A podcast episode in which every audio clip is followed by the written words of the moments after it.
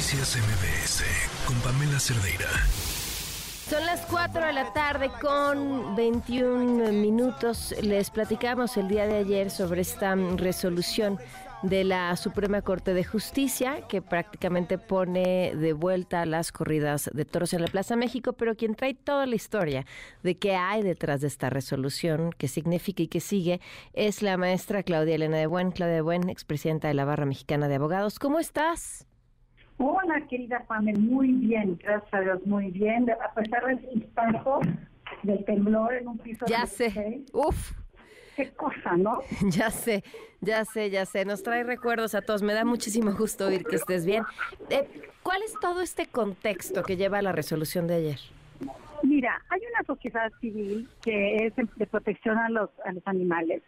Esta sociedad civil, me voy a mover por porque hay mucho ruido aquí.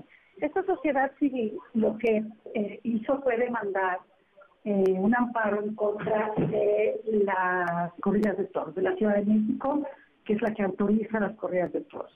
El juez del distrito, al ingresar la demanda de amparo, lo lógico, lo normal, es que si existe alguna forma, este, forma de vulnerar o un daño inminente o, irreparable, suspende provisionalmente el acto reclamado que es las corridas de toros. Entonces dice, no pueden eh, llevar a cabo más corridas de toros hasta que se resuelva en forma definitiva la suspensión, no el amparo, la suspensión.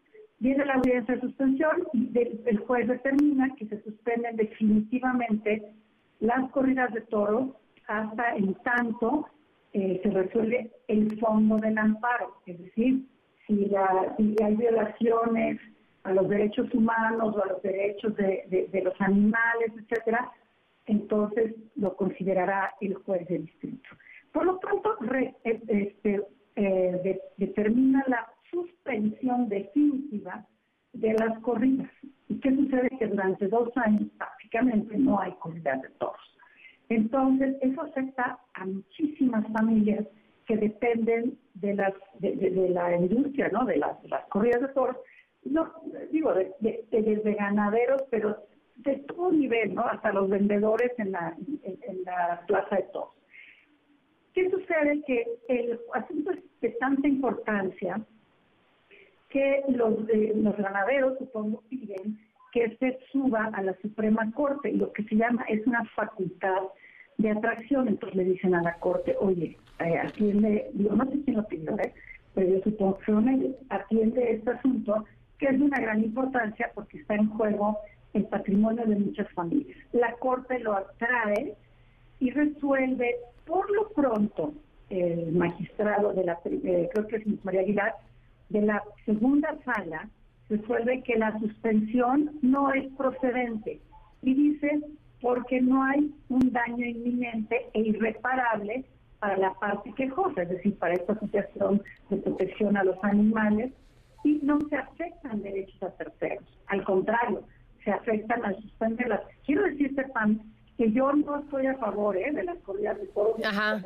es un tema mío que no, no, creo que ni vale la pena discutirlo.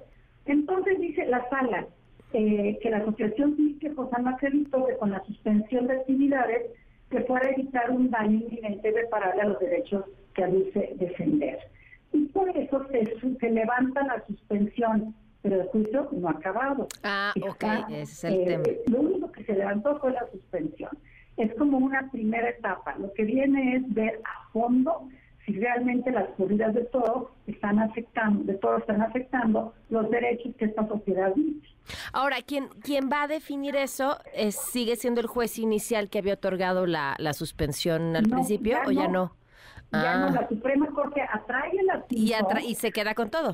Y se queda con todo. ¿Y cuándo se va a definir eso? Uy.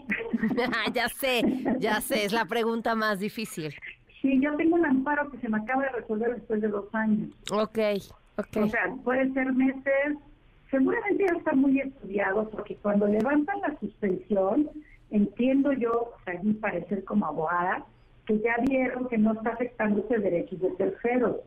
¿no? Y que entonces pues, se pueden continuar, pero no lo sé. ¿eh? Es que, a ver, también me imagino que jurídicamente y, no sé si haya precedente eh, de temas similares en, en la corte, pero pues ¿quién ve por los derechos de los animales? O sea, ¿quién, quién podría considerarse el primero interesado que vaya y lo denuncie como tal?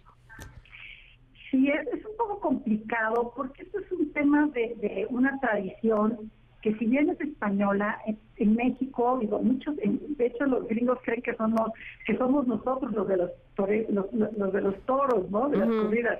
Nos ponen siempre como manolas y como este, en sus películas, una tontería, pero en realidad sí es una, una costumbre muy arraigada en México, es un tema ya cultural.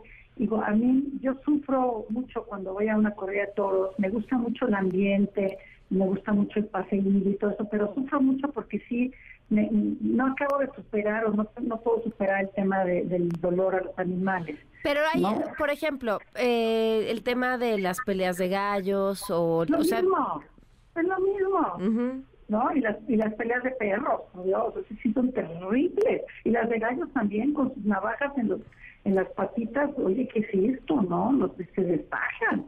Entonces, todas esas, pues tendrían que tener el mismo corte, ¿no? Yo digo, la misma este, definición de, de si son eh, procedentes o no. Pues, pues sí, sí, a mí me parece que sí, es... Me parece que es una discusión que eventualmente eh, caerá en un lugar distinto, pero pues ahora parece que sí. En el mismo sentido, los argumentos que dieron es que tendría que ir la resolución final, ¿no? Sí, yo pienso que por ahí va, porque si no, pues no, no se hubiera eh, levantado la suspensión, ¿no? Yo, pero bueno, me puedo equivocar, ¿eh? eso simplemente es una percepción personal. Pero claro que, que hay, hay, hay las dos posiciones, yo siento que las dos son bien válidas, ¿no? El no, no lastimen a los animales y el tenemos que preservar una, un tema cultural del que vive muchísima gente, son apasionados. Mis papás tenían este sus apartados en sombra y no bueno o sea qué te puedo decir sí eh, es, un debate eterno porque me parece que hay, argumentos de ambos lados este que, que, que son importantes y que responden al momento en el que estamos también. Exactamente, exactamente. pues Claudia, te agradezco muchísimo que nos hayas puesto en contexto. Encantada, mi queridísima Pame. Te mando un abrazo con todo mi cariño a tu público, desde luego, y les deseo feliz Navidad. Gracias, un abrazo enorme. Noticias MBS con Pamela Cerdeira.